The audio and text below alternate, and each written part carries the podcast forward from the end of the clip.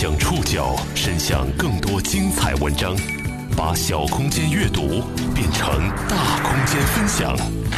报刊选读，把小空间阅读变成大空间分享。欢迎各位收听今天的报刊选读，我是宋宇。今天为大家选读的文章节选自《中国青年报》。我叫韩佳民，今年二十四岁，一个北京生、北京长的外地人。他们是在大城市里长大的外地人，许多和社会问题有关的标签曾经陆续加注在他们身上：留守儿童、流动儿童、农民工、北漂。他们踩着父辈的脚印，从农村走进城市，在城市的边缘地带生活长大。他们中的有些人已经步入婚姻，开始养育下一代。他们有着不小的数量。他们回不去家乡，又难以融入城市。他们经历着更明显的城乡分裂、收入不均，以及更深刻的社会排斥。报刊选读，今天和您一起关注。城市里的打工者二代，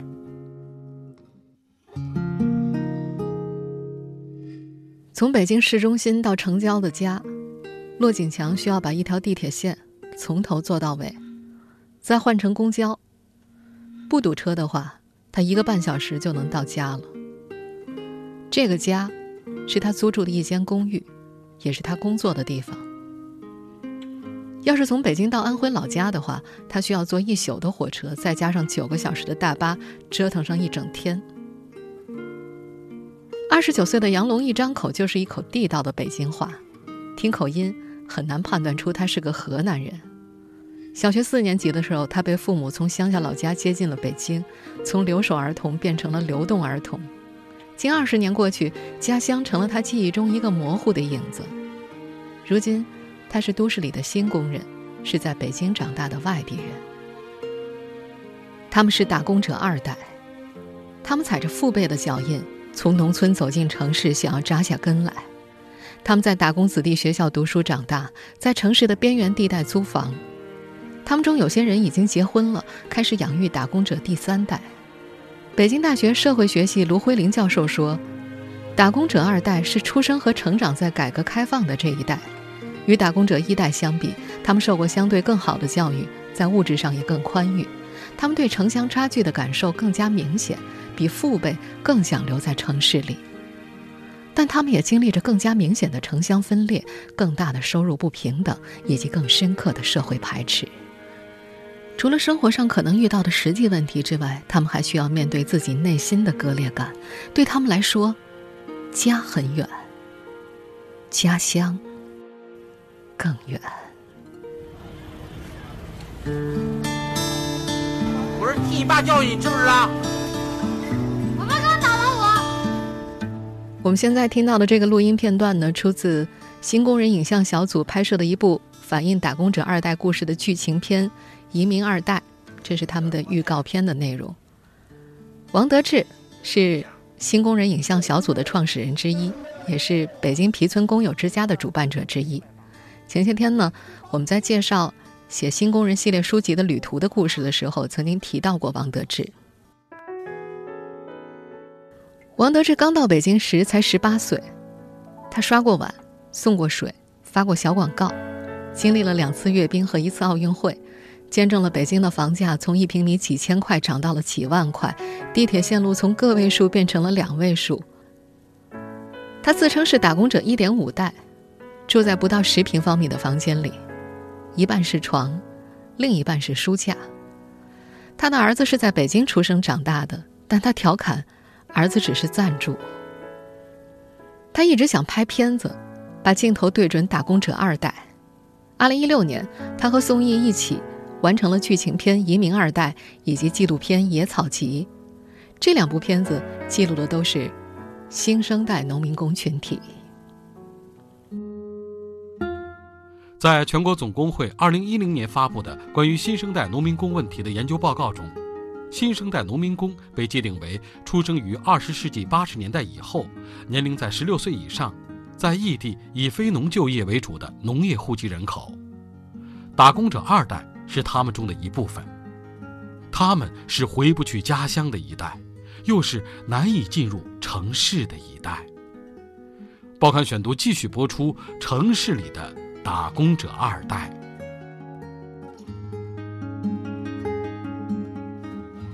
二十九岁的杨龙爱看书，喜欢看《平凡的世界》。小时候最疯狂的梦想是当作家，可是如今，梦想和生活已经离得越来越远了。初中毕业之后，杨龙去当了快递员，很少再拿笔。二零零九年，他把自己的积蓄攒了攒，承包了一个快递点。在前面提到的那部有关打工者二代的剧情片《移民二代》里，几个年轻人最后选择的出路，同样也是承包快递站点。杨龙说，那些场景就是在自己的一个仓库里拍的。他还说，其实拍的内容也是真实的，在给快递员开会。他在那场戏里客串出了镜，而这部电影里的其他演员和工作人员也大多和他一样，都是打工者二代。有些甚至是他在打工子弟学校里的同学。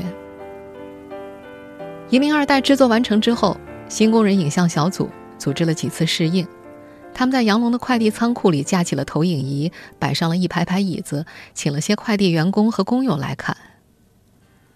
整部影片的节奏很舒缓，第一个场景是男主角骑着电动车在城郊的村落里穿行，背景音乐是 Bob Dylan 的。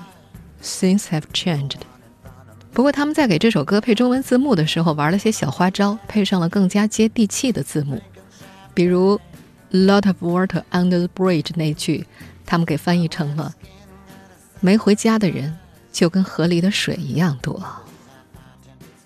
放映的时候，有些人踏踏实实的坐在椅子上，把这个一百分钟的故事看完了；另一些看到一半就离了场。宋轶发现，认真看完片子的人，基本上都是从小在城市里长大的打工者第二代，而那些提前离场的，虽然和二代们的年龄都差不多，同样是八五后、九零后，可他们却是在农村出生、成长，长大后才到城市里来打工的。他们觉得，比起看电影，时间更应当用来做和他们的工作效益挂钩的事情。宋毅发现。相比来说，在城市里出生长大的移民二代会显得更加懒散一些。在他们看来，那些碎片时间就算都拿来赚钱，也没什么用。房子还是买不起，城市的户口依旧得不到，还不如稍微娱乐一下。更何况看的还是一部和自身处境有关的电影。在复旦大学国际关系与公共事务学院的熊毅涵教授看来。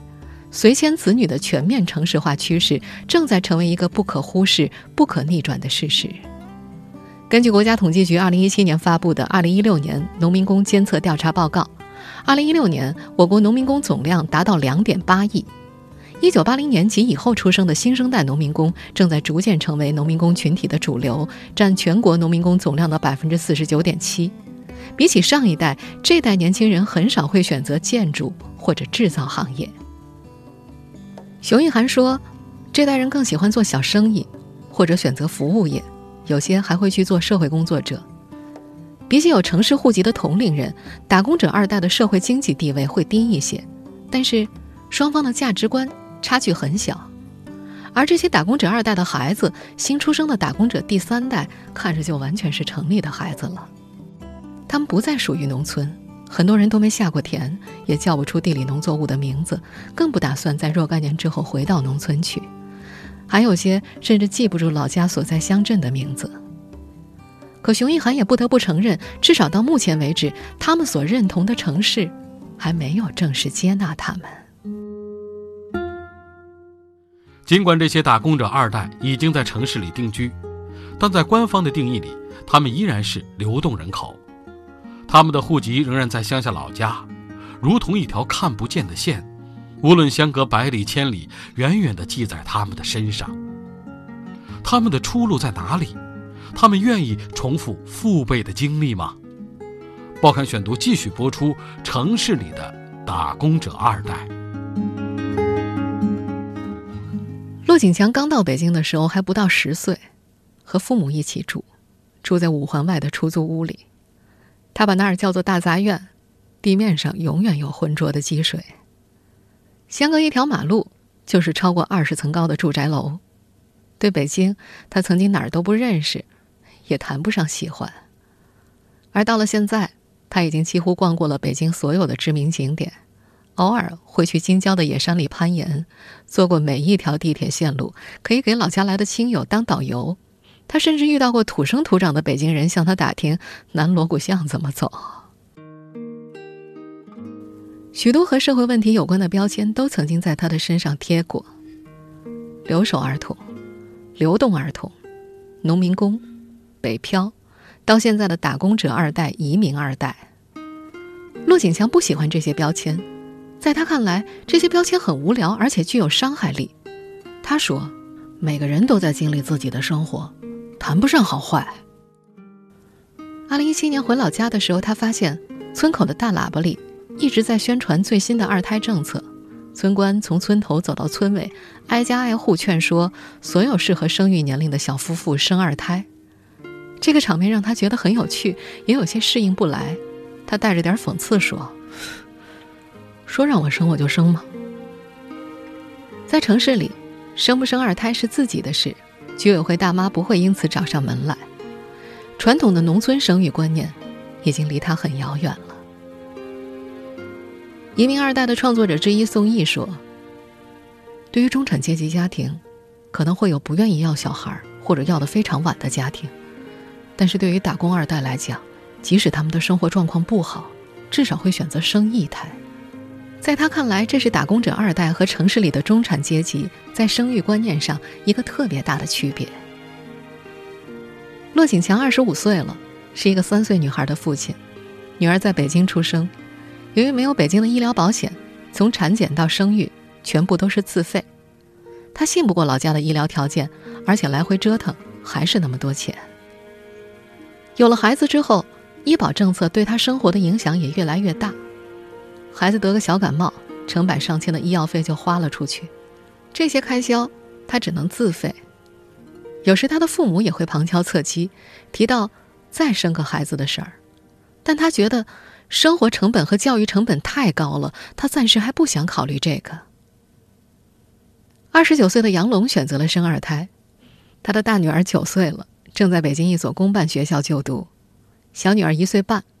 起初他要二胎的原因是想再生个儿子，但这个年轻人也没有那么执着，两个女儿他觉得也挺高兴的。生二胎的时候，他的经济状况还不错，承包了快递站点之后，手底下最多管过三十多人。那些年，他前前后后在这个行当里投了十来万，每天忙碌十二个小时，还赶上过几次双十一，好几天都顾不上回家。那样的日子让他觉得很充实。可是，由于种种原因，这份快递买卖在二零一七年黄了，他有些心灰意冷。唉，耗费那么大精力做成的事业，后来就什么都没了。他回了老家，但很快又选择回了北京。到一家货运公司当了司机，尽管城市里现在也似乎没什么发展机会，但是老家显然更没有什么机会。一样是打工，相比之下，他宁可留在更熟悉的地方。复旦大学国际关系与公共事务学院教授熊毅涵发现，第一代打工者大多还会对故乡怀有归属感，而他们的下一代，由于社会经济地位低下，再加上社会隔离机制拦在他们的面前。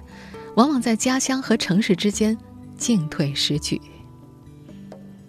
熊一涵在一篇文章中这样写道：“他们都可以成为城市化的孩子，他们自身也在经历一个城市化的过程。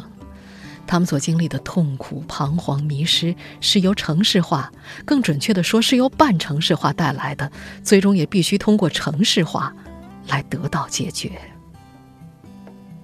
熊一涵的许多调研对象。都是这样的打工者二代，他们中很多人都说着流利的上海话。在熊一涵看来，孩子们对上海人的模仿，表明了他们对上海的认同以及想融入上海社会的愿望。这可能是城市第二代移民的共同点。但这位学者同时也提出了几个问题：他们的出路在哪儿？他们愿意重复父辈的经历吗？二十世纪九十年代初期，改革开放后。异地务工人员流动的各种限制开始松动，农民工进城打工潮成为一个时代的符号之一。打工者一代填补了城市发展中的劳动力空缺。杨龙的父亲也曾是打工潮中的一员，一九九六年就离开村子去了北京，在一个煤厂卖蜂窝煤。一年之后，母亲也一起去了。等到杨龙被接到北京，一家人搬到了香山附近，父母开始卖菜卖水果。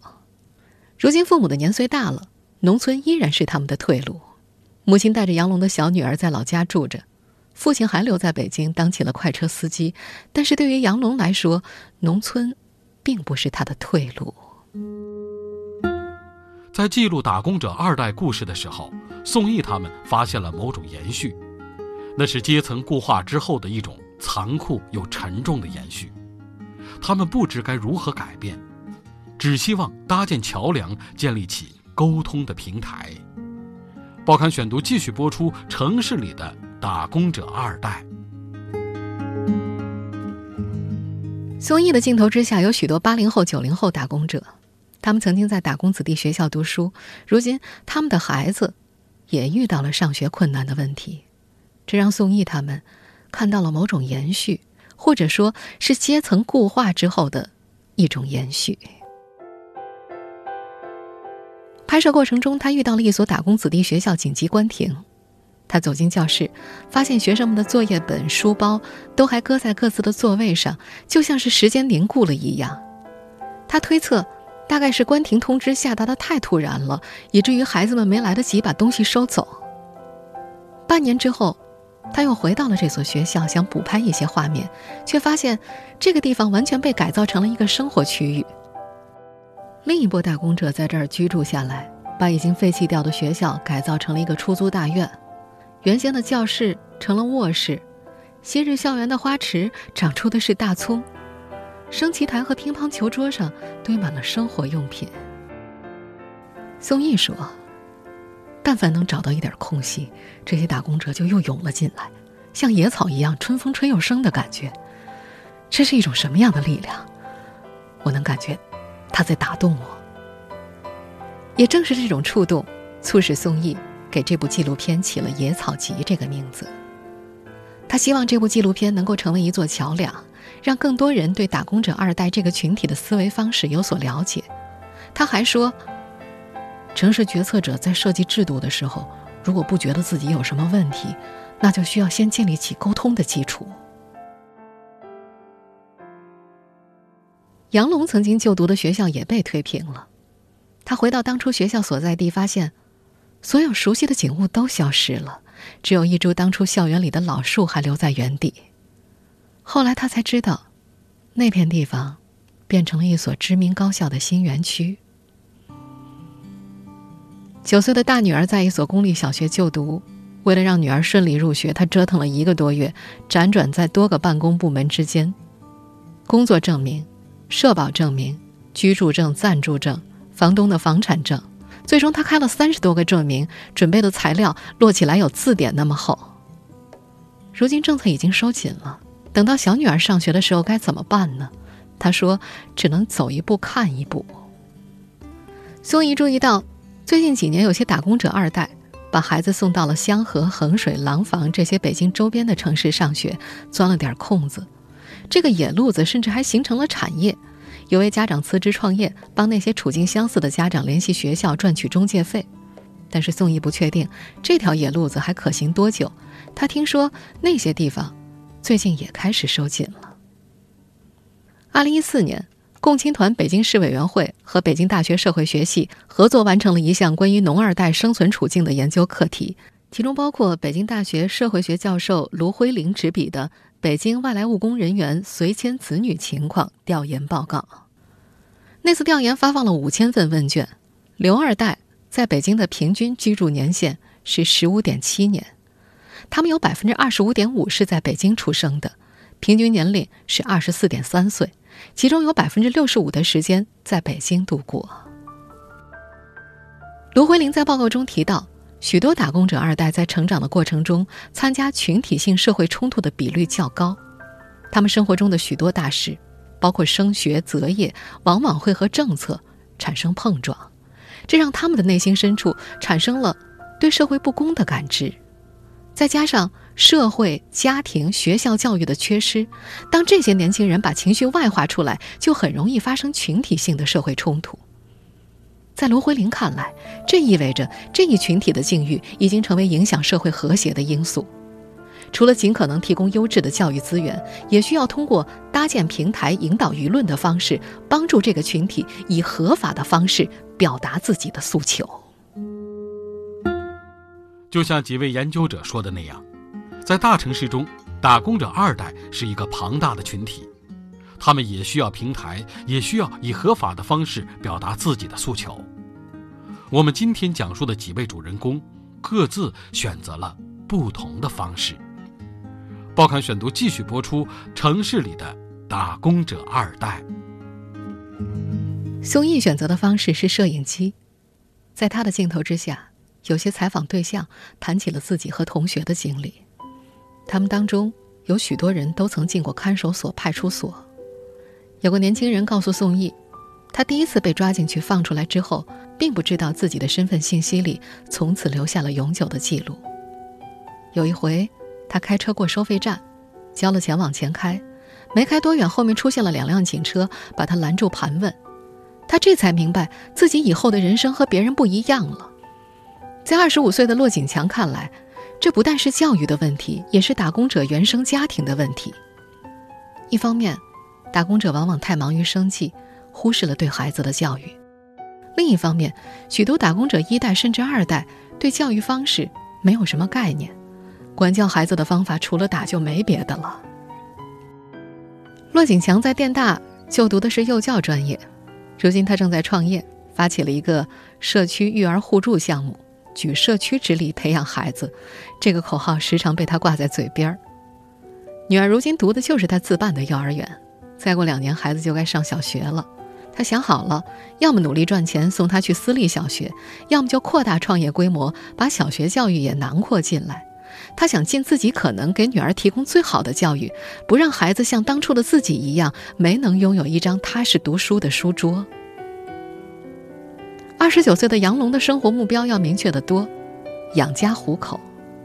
二零一六年，他的快递站点还经营着的时候，他在河南开封一个位置挺好的住宅小区预定了一套房子，交了五万块的定金。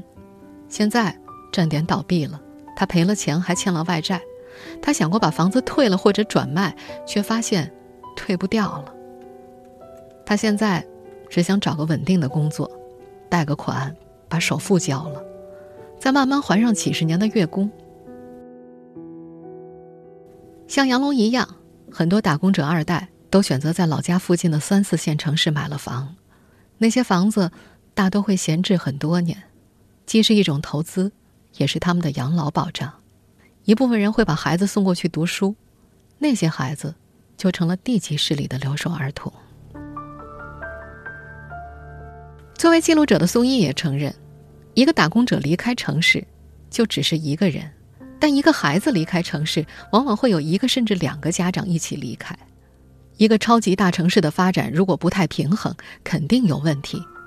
人口从大城市向中小城市分流本身没有太大问题，他只是觉得这个过程在执行时，不能完全不考虑人的感受。有时候杨龙也会想，到老家附近的城市去发展，但是他很快又会问自己：回去能做什么呢？没人脉，没资金，挺迷茫的。在北京大学社会学系的卢辉林教授看来。打工者第二代有着较为开放的视野，但是对自己的人生目标并不那么清晰。虽然他们在大城市居住，因为缺乏政策上的保障，在居住、教育、医疗等方面缺乏支持，所以他们始终有一种不安定感。对于这个群体面临的困境，他认为在长期上需要解决教育公平和户籍公平的问题，在短期上需要推动常住人口基本公共服务均等化。维护他们在就业、医疗、社保和教育等方面的权益。许多研究者都发现，这些打工者二代虽然会表示自己和当地人没什么区别，但在内心深处仍然觉得自己是外地人，是老家那边的人。这种心态被卢辉林教授形容为“心灵上的漂泊”。骆锦强正在为融入大城市努力着，他把梦想紧紧攥在手里，一直保持着学习的劲头。在北京生活了十几年，偶尔回老家一趟，他也会有几分期待。可是回去之后又觉得住不惯，起居住行样样不方便。等他从老家回北京，火车马上就要进站的那一瞬，熟悉的街道和建筑在车窗外划过，像一帧帧卷动的幻灯片。铁轨像枝杈一般，从一条分裂成数条指向前方的车站。他从心底激动起来。他说：“就像是北京才是老家似的。”听众朋友，以上您收听的是《报刊选读》，城市里的打工者二代，我是宋宇，感谢各位的收听。今天节目内容节选自《中国青年报》，收音节目复播，您可以关注《报刊选读》的公众微信号“宋宇的报刊选读”，或者登录在南京网易云音乐。我们下期节目时间再见。披星戴月的奔波，只为一扇窗。当你迷失在路上，能够看见那灯光，不知不觉把他乡当做了故乡。只是偶尔难过时，不经意遥望远方，曾经的。相印悄悄地隐藏，说不出的诺言一直放心上。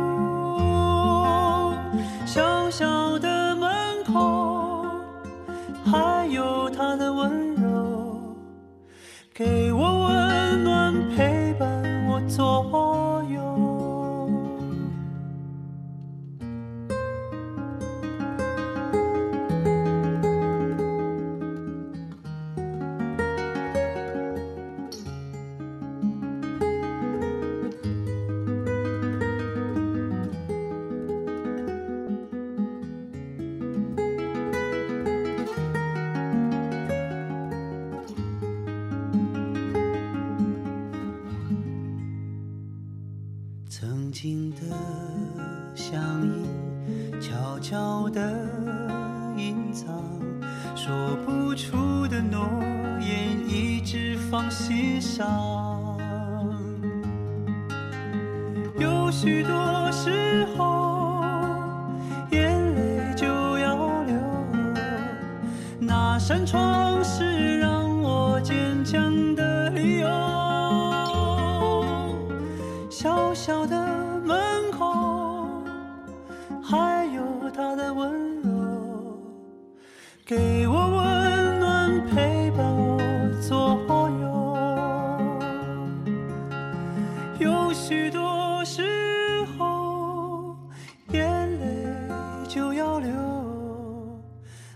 扇窗是让我坚强的